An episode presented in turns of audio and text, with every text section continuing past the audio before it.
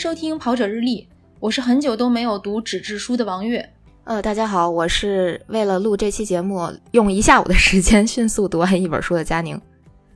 大家好，我是最近在 Kindle 里逛了好多跑步方面书籍的男子。呃，大家好，我是一直在跟纸质的各种东西打交道的谭杰。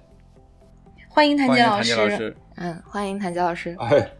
哎哎，三位好，三位好，终于来做客了。对，首先介绍一下这个今天来我们节目做客的重磅嘉宾，就是谭妮老师，其实是我一直想请又不太敢请的一位嘉宾。谭妮老师太凶了吗？呃，不敢当，因为谭妮老师是。就怎么说呢？他会有很多关于跑步的观点，其实一直很想跟他探讨，但是在自己准备不充分的时候，其实我还是挺紧张的。就谭杰老师是一个会让我紧张的嘉宾。那我现在给大家介绍一下，谭杰老师是一名高级记者，是中国体育报业总社新体育网的专职编委，曾经创办了厉害了，曾经创办了篮球报《领跑者》杂志。人家是创办杂志，不是做杂志，是中国篮协新闻委员会的委员，也是中国田协路跑委员会的委员，是二零一六年中国田协马拉松十大跑步人物。同时呢，谭杰老师也是一名译者。就之前谭杰老师翻译的有一本书是《耐力》，来我们节目做客的众辉智跑的总经理李璐曾经推荐过。还有一本书我也很喜欢，之前谭杰老师有送给过我，叫《触及巅峰》，嗯，真的是很厉害哈。是，哎呦，多谢多谢介绍，多谢介绍。那我们今天要聊的主题呢，就是我们聊一本书，这本书的名字叫《马拉松终极训练指南》。其实今天我本来找谭杰老师来做客，是想聊他翻译的那本《耐力》，就我说之前李璐也强力推荐过，后来呢，谭杰老师就特别强烈要求说。要讲这本《终极训练指南》，所以我想问谭杰老师，就为什么这么推荐这本书？那您推荐这本书的理由是什么？就是因为咱们是在音频啊，呃，也看不见字儿，也看不见画，所以我我还先澄清一下啊，这个《终极训练指南》是那个终极，就是终点的终，呃，极就是南极北极的极，就是英文呢是那个 L，呃，是英英文是 ultimate，呃，就不是不是。不是初级、中级的那个啊，对，不是那个，因为我记着很很很早以前，很早以前我是也也是跟一个朋友吧，就是就就聊起这本书，呃，这是一个采访，后来那个他见报了以后，然后我发现一看是是中级，就是就变成好像是。中级跑者啊，不是初级跑者，也不是高级跑者，所以我澄清一下，他这个是中中级训练指南，就是放大招的意思是吧？对，就是就呃，因为因为呃，老外呃，这是一个美国人写的，呃，就是美国人写书，他爱他愿意这个，就是就是全书啊，或者叫什么大书啊，嗯嗯，对对对对，他们老爱说什么什么 big book，然后这本书呢，它叫 ultimate，对。但是大家也也也不要，我我我只是澄清一下，它不是另外一个终极啊。但是这本书，呃，虽然可能有很多书自称是各种各样的终极训练指南，或者是终极这个，但是我我认为这本书其实配得上这个名字啊。我基本上觉得这本书其实是可以说就是这本书，呃，把我带进了这个马拉松的这个大门。呃，基本上我觉得我可能，我不敢说我百分之百的知识都来自于这本书吧，但是我我觉得可能百分之九十五以上的知识都是从这本书再衍生出来的，所以这本书是一个，我觉得它真的是一本好书，真的是一本好书。你可以把它当成一个，我今天在想，应该把它形容成什么呢？你可以把它形容成一个生物书，呃，就是介绍人体或者介绍一个。就是如何办一件事儿，如何办好一件事儿，而且它可以，嗯，你你可以看完这本书以后，你再去做其他的跟跑步没关的事情，它也有触类旁通的效果。所以我认为这本书真的是非常非常好，嗯，所以就强力推荐啊，挺神奇的。而且而且而且，基本上我觉得，就是如果大家要说和耐力相比的话，我我不是我不是谦虚啊，我觉得这本书比耐力真的要好。好很多，就是它可以是，就你看完这本书以后，你可能再去看耐力，你就觉得，你就觉得耐力可能它是往某一个方向走得更远，但是他讲的东西呢，绝对是没有超出这个，就是我现在推荐的这本书的的范畴。啊，明白了。谭杰老师之前给我介绍这本书的时候，他跟我说，最好的启发是来自于一名最好的体育老师，他教给你的语文、数学和生物。我觉得可能还有哲学，还有什么逻辑学。就是这本书，呃，我大概介绍一下吧。就是就是说了这么神奇啊，这本书，我我我现在对我现在放到我这眼前的呢是这个中文版。呃，是是根据原书的第四版来来翻译出来的。呃，我实际上看的呢，我当时看的的时候呢，这本书还没翻译出来，所以我当时看的是原版。嗯，就是就是原版的第四版，原版的第四版是是二零一一年二零一一年出版的，就现在距现在已经有十年了。嗯，对，而且这本书的首版就第一版是九三年出版的。也就是说，当我看到这本书的时候，其实它已经距离首版已经将近二十年了。对，就是一本书，它如果能不不停的在在更新，然后不停地在往里面加内容，就说明这本书确实是，呃，有有有相当强的生命力。嗯嗯，所以呢，呃呃，我我我说了这么多，就是我其实我特别还是特别希望大家能能去看这本书，不难，写的不难。但是它就像一个，它就像一个指南，它就像一个阶梯，就是就是我我把这本书形容为形容成为一个马拉松的一个阶梯，就什么意思呢？就是，呃，他让我他我是在我跑完十公里，我能跑十公里之后，然后第一次看到的这本书，我看完了之后，我就毫我就毫不犹豫的认为，就是根本不怀疑的认为，我一定能跑完马拉松。因为它让我站在十公里的这个这个这么一个高度上，我就能看到一个通往四十二公里的一个梯子，而且这个梯子就是一个没有难度的，它不是说攀珠峰的那种梯子，它就是一个你爬一百层楼，或者说你爬你站你你已经爬十层楼了，然后你爬到四十层楼，就是这样，它让你看到了一切的可能性。是呃，所以我是觉得这本书，嗯，它把一个让你觉得。可能挺难的事儿，给你讲的特别清楚，而且呢，就是我就回到这个作者，这个作者叫霍希格登，就是翻译成叫霍尔希格登。嗯，我是特别可惜，我是一直没有见到他。他实际上是每年，因为他家在呃芝加哥附近，所以他每年的芝加哥马拉松赛的那个博览会，他都会去现场。然后呢，专门他有一个，他应该是跟那个跑者世界。的那个柜台那点儿，就是他会在那个那个摊位那儿，他不是每天都在，但是他可能会有，最起码一个下午会有几个小时出现在那儿，嗯，然后签售，然后卖卖书。我是去了两次，都看到那个那个摊位了，但是那两次呢，我都没遇到他，而而而我去那两天，对，而且我去那两天呢是，其实他是都在，他后来都去了，呃，就是正好有事出去了，就错过。呃，而且他可能是没来，因为他那会儿已经是我两次去，我觉得他都已经是七十多岁了，呃，他已经七十多岁了。然后老人就是在马拉松界非常有名，他自己的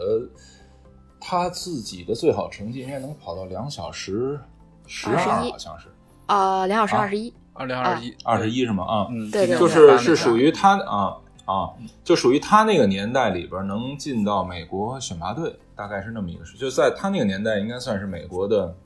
也算是顶尖高手了。对，但是他后来从事了很多，他从事了很多那个教练啊，而且更多的呢，他是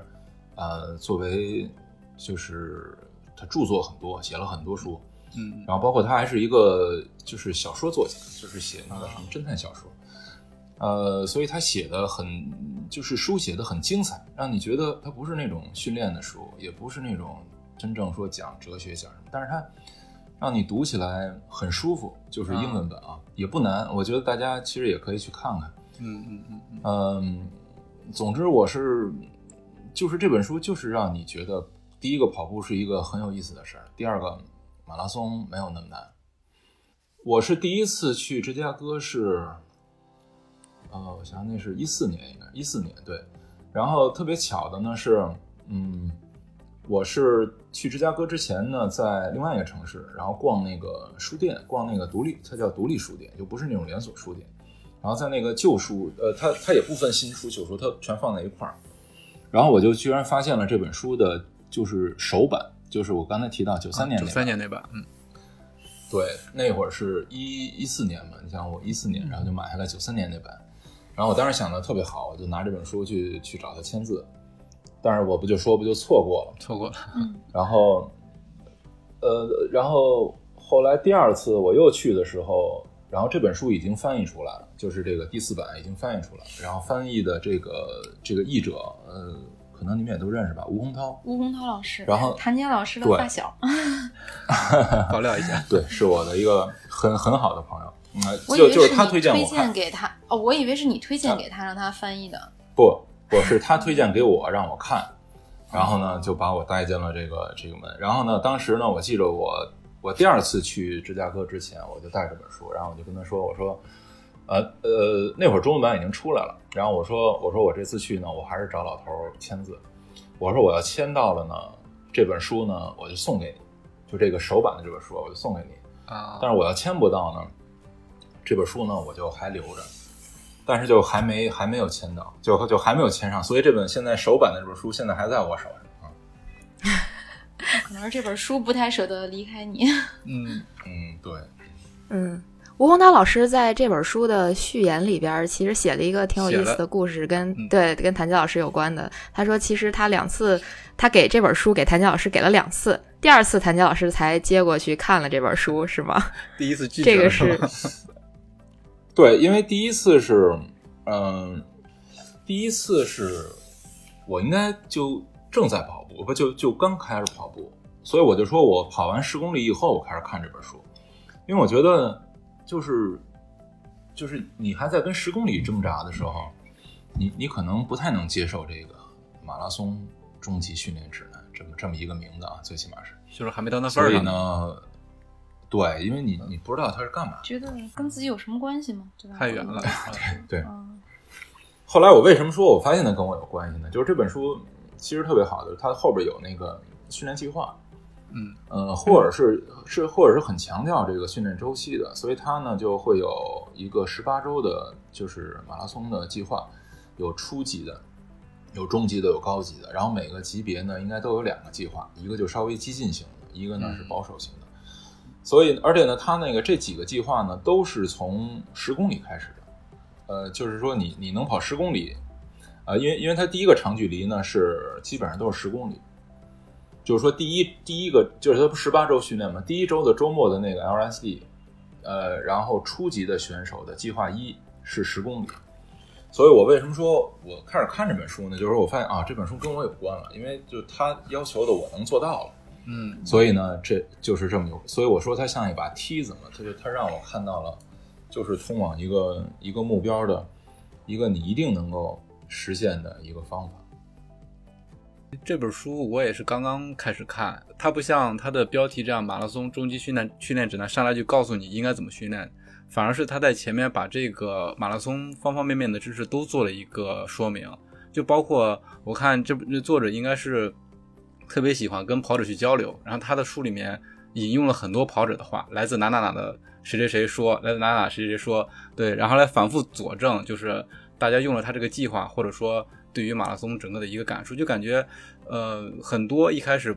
不觉得自己能跑能能跑马拉松的人，最终也是能跑马拉松的，所以这整个过程还是最一开始就是让你不会拒绝马拉松这样一个事情，觉得自己是可以完成的。对他其实里边讲了很多那种，呃，尤其是他自己的故事，嗯，呃，他自己的故事呢，就你你可能看的时候呢，嗯，就是呃，有的时候你你已经体验到了这种感觉了，所以你就觉得特对。他说的就是啊，其实你看书就是这样嘛，尤其像这种指南性的东西，就是你一定你你跟作者你觉得哎，他能说到你心坎里边，你就能接受。呃，还有一些故事呢，是你当时看的时候呢，你没什么感觉，但是你就把这故事记下来了，然后终于有一天，你你体验到了他所说的这种感觉，嗯，呃，也是一种那种惊喜吧，或者说给你一个一些一些一些动力，然后或者说或者给你从心理上呢，你就觉得哎，你可以跟谁，你你能够你能够理解到这个事儿了。嗯，所以就是所以这本书我应该是我翻来覆去看了好几遍，就先看了一遍，然后呃在训练的过程中就不停的看，然后有些时候你没没体会到这个嘛，然后等等你体会到的时候，你再翻过头来再重新看。我印象特别深的有两个故事，一个呢，他就是说，嗯，应该是是不是说到最后的时候，他最后有一个叫什么四十三公里，就是就是说的是你你跑完马拉松以后，就跑完全程以后，你应该去做什么事儿。然后他讲的那故事呢是什么呢？他就说，呃，他说有一次，呃，那个比赛之后，他是他是酒店离那个终点不太远，但是他走丢了。呃，他说以往的以往的情况呢，他基本上可能就是就走一百米两百米他就到了，因为他也算是一个精英跑者嘛，基本上会人他就说人家会给他安安排的比较住的比较近。但是有一次他就走丢了，然后他说他就手手上抓着这个这个酸奶还是凉的，然后他就后来他形容就是 dead man walking，就是死人在走。可是他可是呢，他后来发现呢，就是他这样。造成他恢复的就更好，啊，因为他以前可能一就冲完冲刺完了取完包，可能就就一拐弯就上楼了，然后该洗澡洗澡。后来他就发现，哎，他走了这个是走了一英里还是一公里，反正就是就是大概这么一个距离吧。然后他就觉得他加快了他的恢复，他就有很多这种故事。这种故事，如果你没跑步的时候，或者说你就是你没有这种体验的时候，你可能你你你不理解会不到说什么。嗯，对。后来呢？呃，但是这故事我我记得很很清楚嘛，所以呢，呃，所以我比如说我我从来不会抱怨说啊，这组织者你看怎么把那个取包弄得那么长啊，或者说这个取包离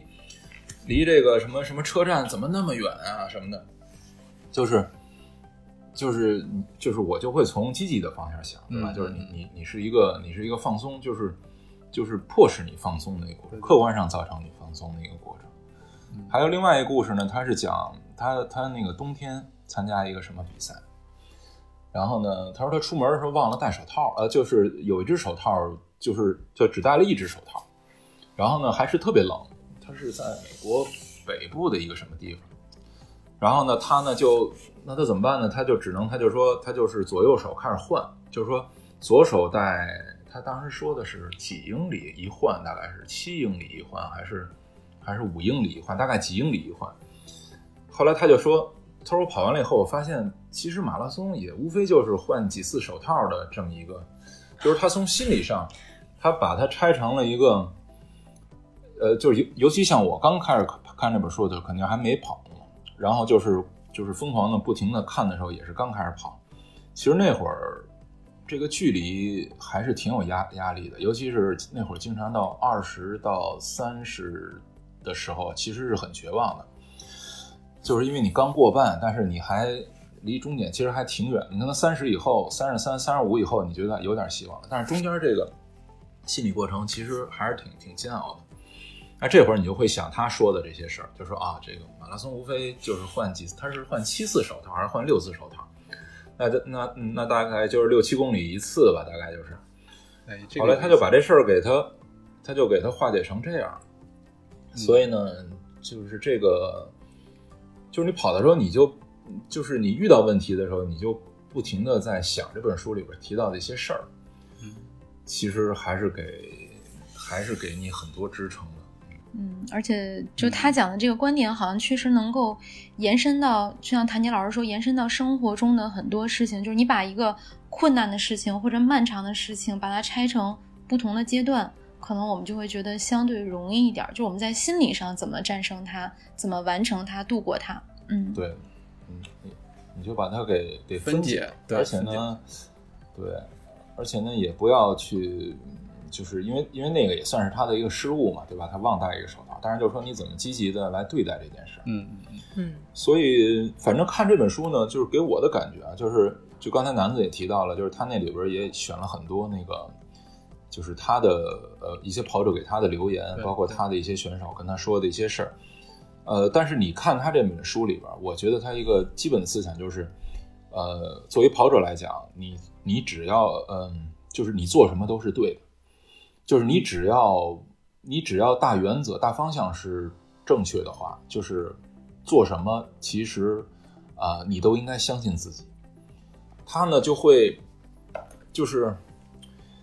呃，因为有很多跑者给他提出各种各样的问题，他首先就会承，他会认可，就是说你你你这样做没错，嗯嗯，然后呢，我告诉你，呃，你呢。可能需要做哪些调整？所以这种这种说，就是就是他通篇整个书都是给你提供这么一个基调。所以我为什么说他好呢？他不是那种老师，他不是那种，你比如说，呃，如果我们小的时候接触的接触过体育老师啊，或者说体育教练的话，你就觉得还是还是很还是很严厉的，还是很还是很苛刻的。但是你看这个人呢，你看不得。对你对，而且很强势，很严格，然后甚至有的很很很粗暴。嗯，但是你看他呢，他不是，他就是一个，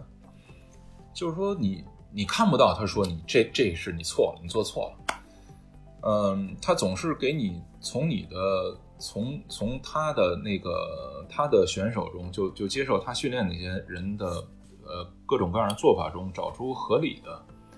啊，给你强化。然后呢，让你再做一些修正，所以我觉得这种思考问题的方式其实给我帮助挺大的。就是，就是你比如说，它里边也谈到垃圾跑啊，然后他就说，垃圾跑其实也也也不也也是有合理性的，对吧？然后最起码它可以帮你减脂，对吧？它可能消耗你的热量。然后还有一个呢，就是它它如果什么都做不到的话，它还可以缓解你的焦虑，对吧？如果你不去跑这两公里、三公里。的话，你心理上你就觉得过意不去，那那他就说，那你就去跑吧，那你就没错啊，你就你这是对的，嗯，所以他通篇呢，就是就是在寻找这种呃合理性，呃，那么我是觉得，当你知道了很多正确的事儿，就是正确的方向和正确的做法之后，嗯，其实你更容易对自己的那些可能不太对的地方做出修正。啊，所以我觉得他是一个，真的是一个很好的一个一个老师。他不是你要见过那人，你就就是我我当然也没见过，但是就是你看那照片啊，他是就是很和蔼的一个很很低调的一个小一个小老头，很很有意思。我看到照片了，很招人喜欢的一个小老头，是吧？嗯，对我我在我在这本书的那个前言看到了，是也是咱们的朋友林坤义跟就是这个作者的一个合影。对，这个就是也是一个小故事。这个就应该是一四，呃，这对，这就是一四年，一四年，然后这本书也没出来呢，就这本书还没，呃，这个中文版还没译出来呢，嗯，还没出版呢，嗯，这本书是一五年才译出来的，是吧？嗯，一五年中文版出，我想想，一五年，对，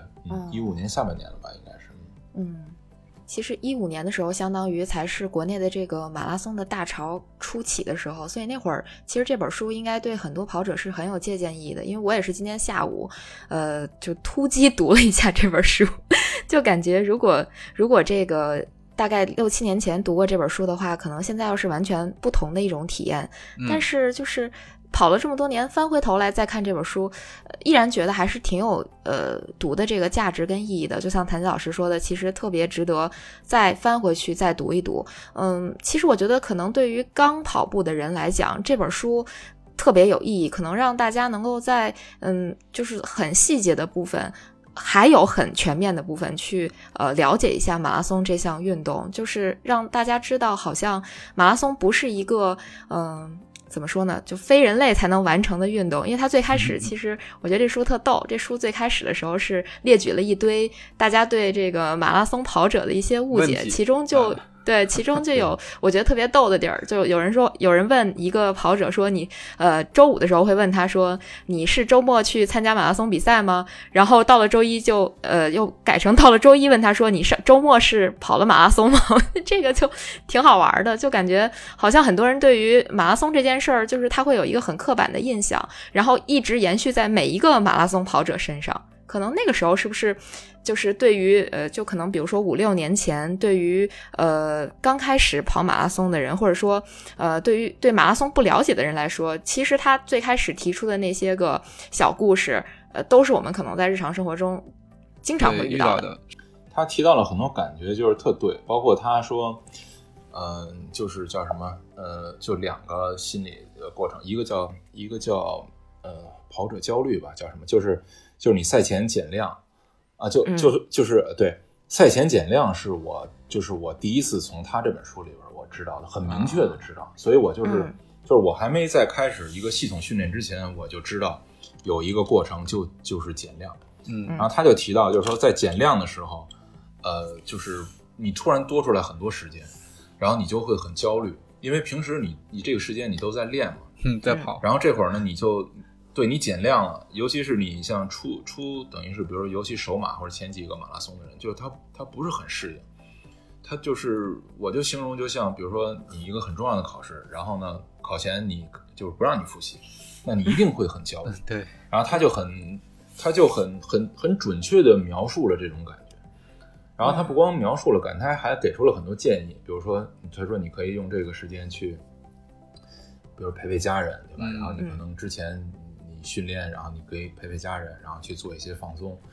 然后但是他也强调，就是说你你这会儿一定不要去不要去做其他运动，比如说你去打个球啊什么这个那的，举重，就是就他给你特别提了举重类，对对很多。对。对对，他就他就他给了你很多明确的建议，然后包括，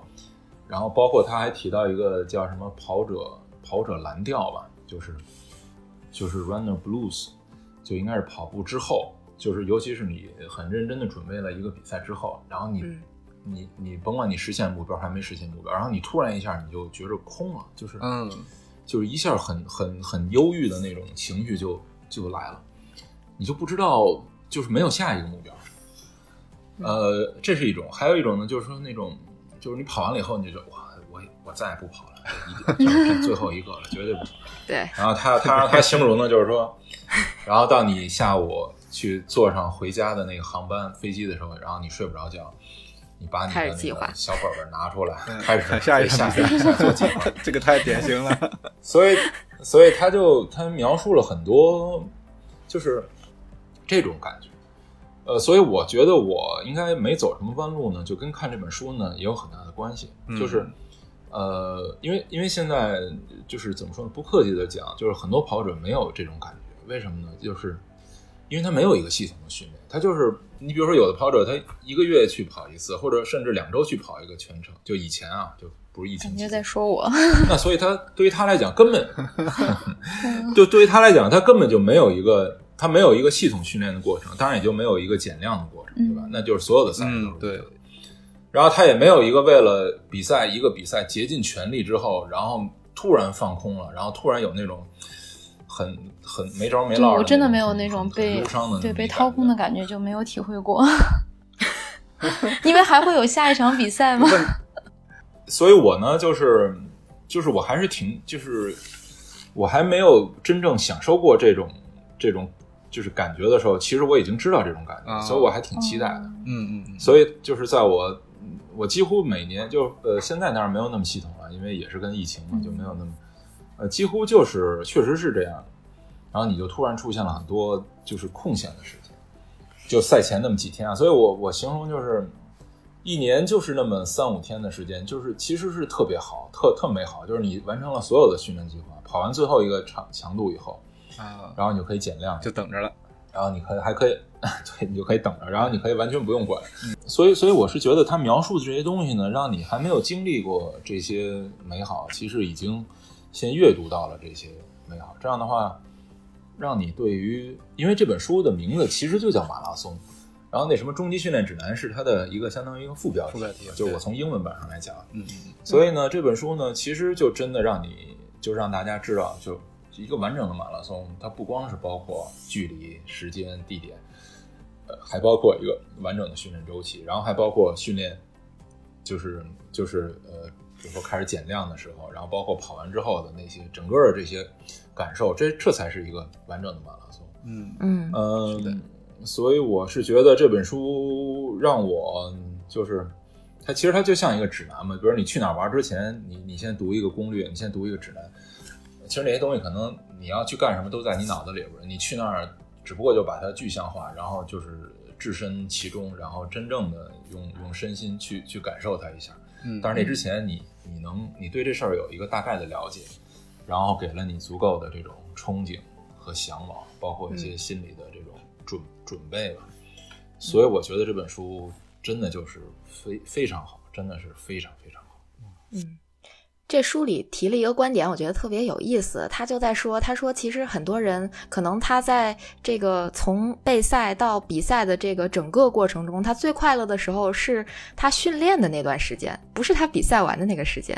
我感觉好像对，就是呃，对这个其实挺有意思的。就是回想一下，好像当我认真的去准备一个一场马拉松比赛的时候，好像是如果能够完成那个训练计划的时候，确实是特别开心。呃，甚至可能真的比完成比赛、达到目标那种更开心。嗯，这不知道这个跟那个严肃认真的训练，就认真对待训练有没有这种直接的关系？好像星期五的快乐和星期日的快乐吗？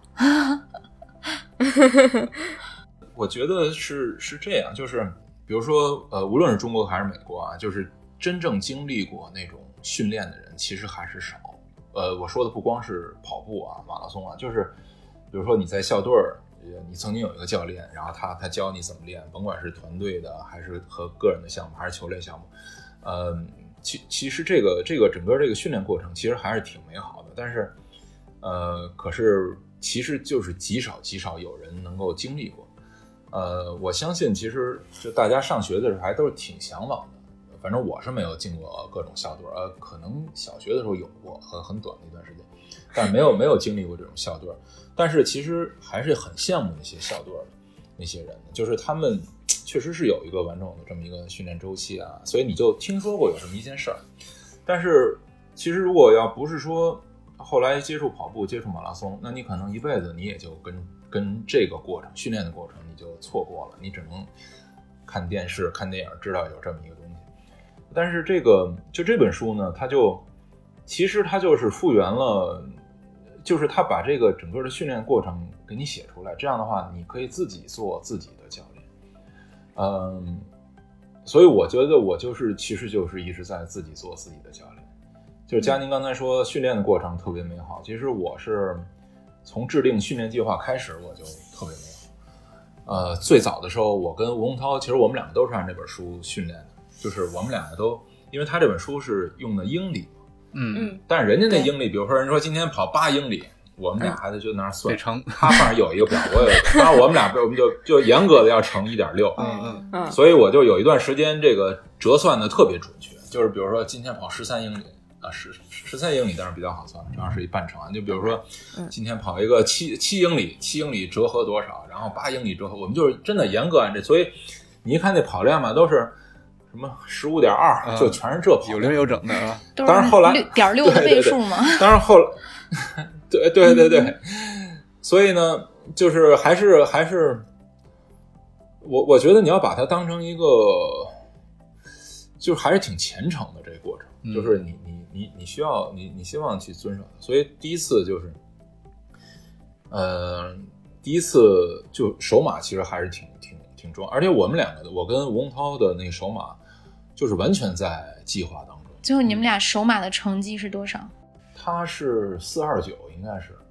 我是四二三，还挺。但是我他比我早啊，就他比我早，他已经他已经跑完全马了。我那会儿可能刚跑十公里吧，大概，我们俩差了半年，应该是。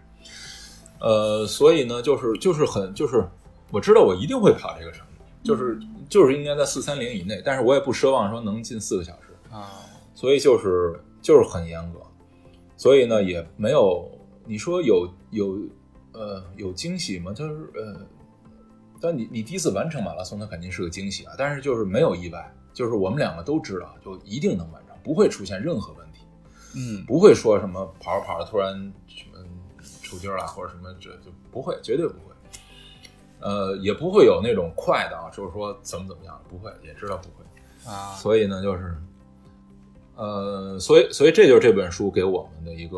就是没有，最起码在前几次没有没有弯路，没有没有任何弯路。我觉得这个非常重要啊，就像谭健老师，他第一次马拉松，他知道自己能跑到什么水平，而且是一定能完赛的。你像我最一开始跑马拉松的时候，完全没有训练计划，我每次站在起点的时候，我都不知道自己能不能完赛，能跑多少，都是一个谜。对自己太不负责任了。我刚才介绍谭杰老师的时候，其实忘了一个很重要的 title，就谭杰老师是我认识的跑者中为数不多的严肃跑者。就这个，我确实是，嗯，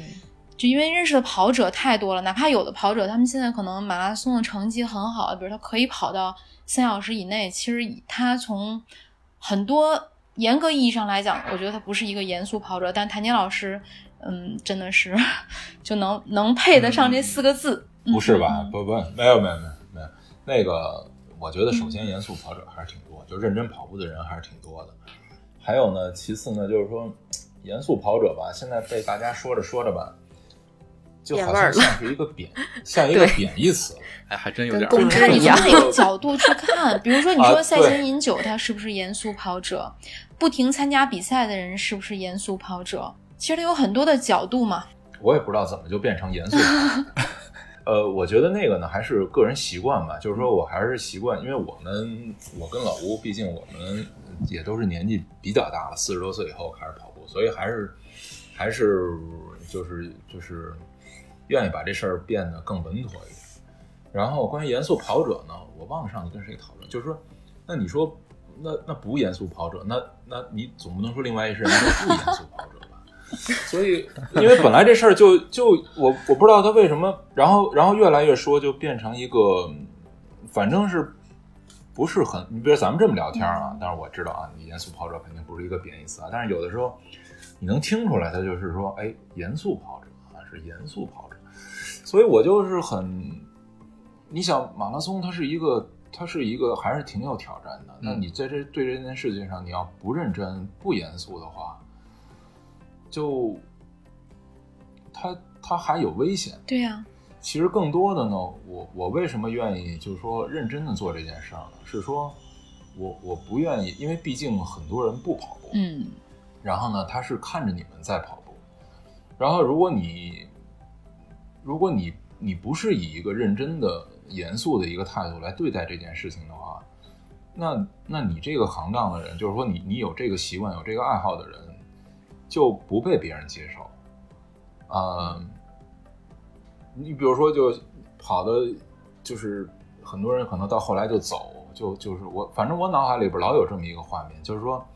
这个城市今天就上午就就整个瘫痪了，就全停了，你们。就全让给你们了，然后大家可能有的是出来看你们跑步，有的人可能就是因为出来想去别的地儿，去不了，他只能给拦在那儿。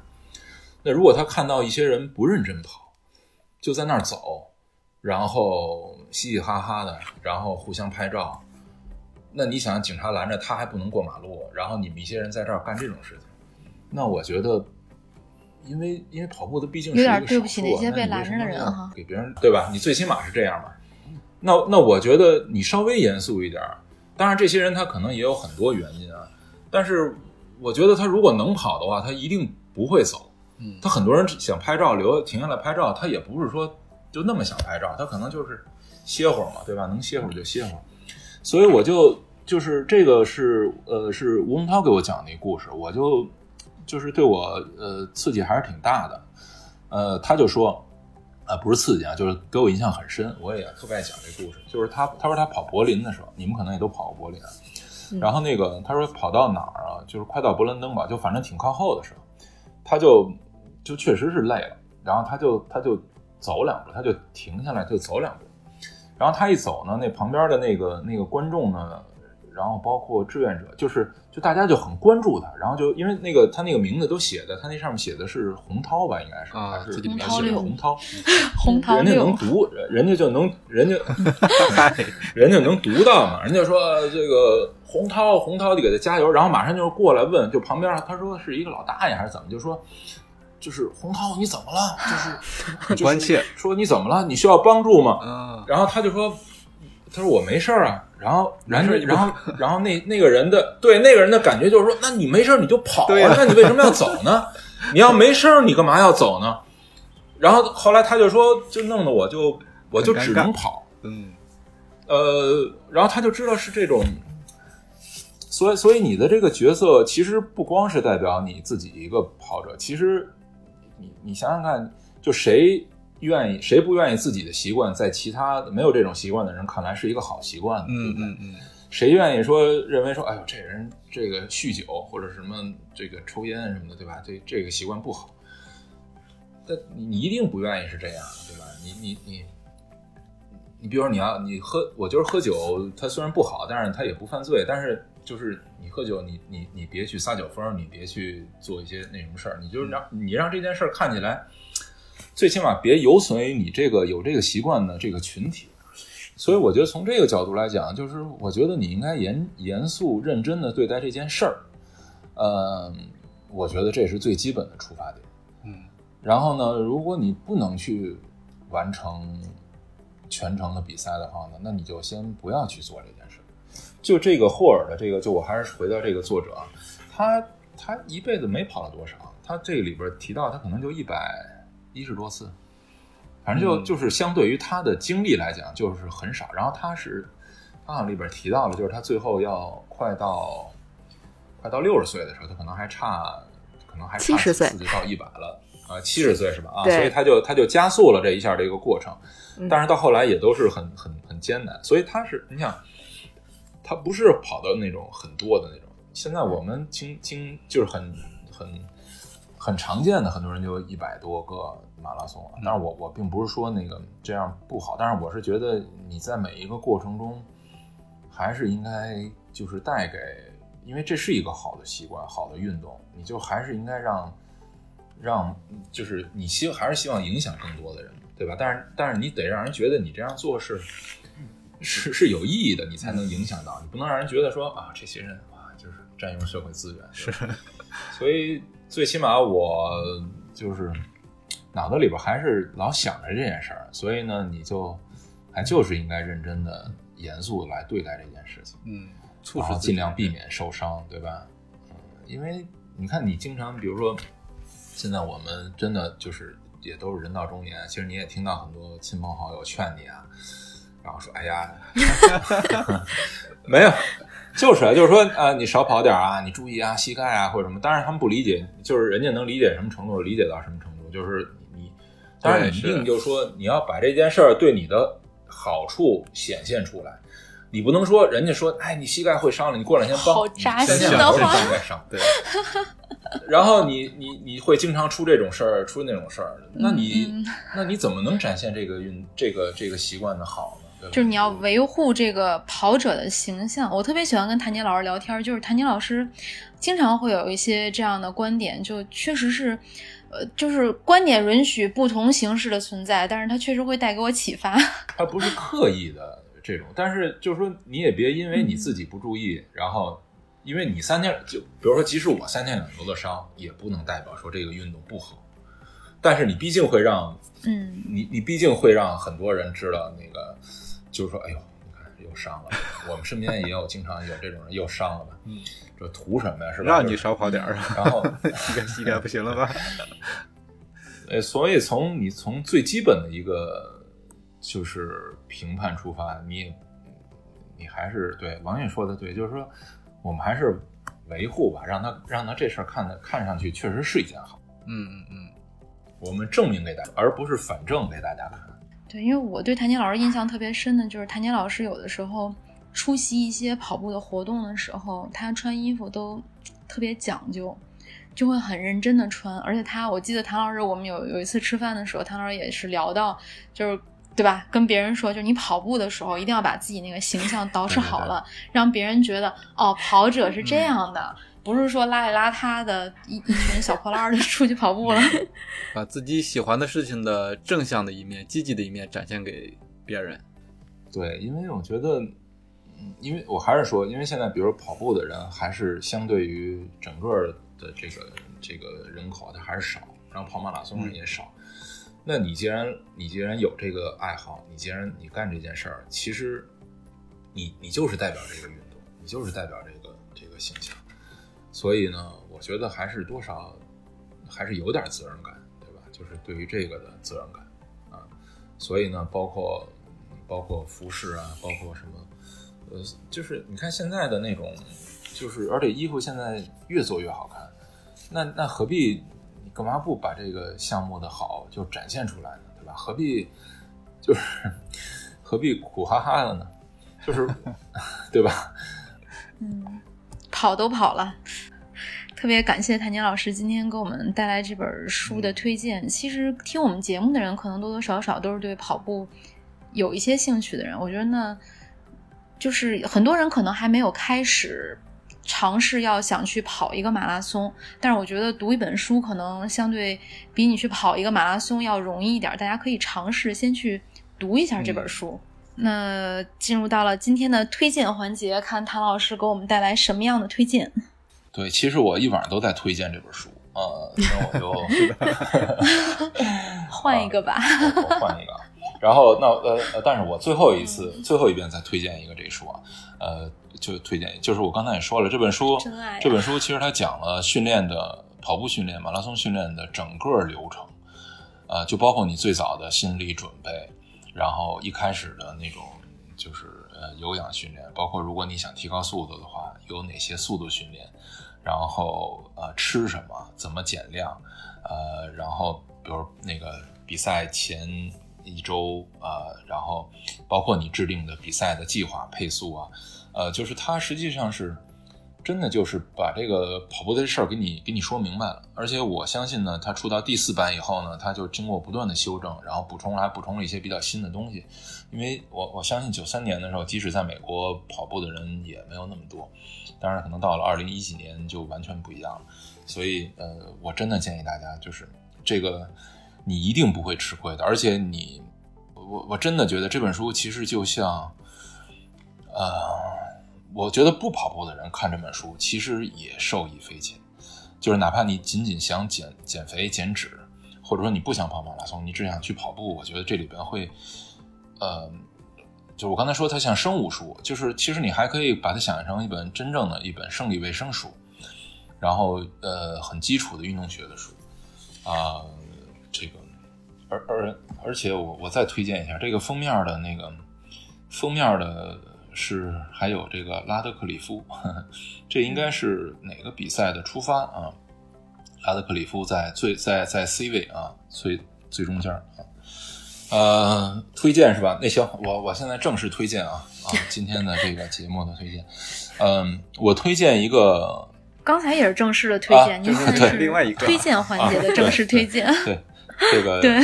这个彩蛋彩蛋环节的推荐，呃，我推荐推荐那个北京的跑步线路吧，因为我在北京跑的还比较多，呃，我推荐呃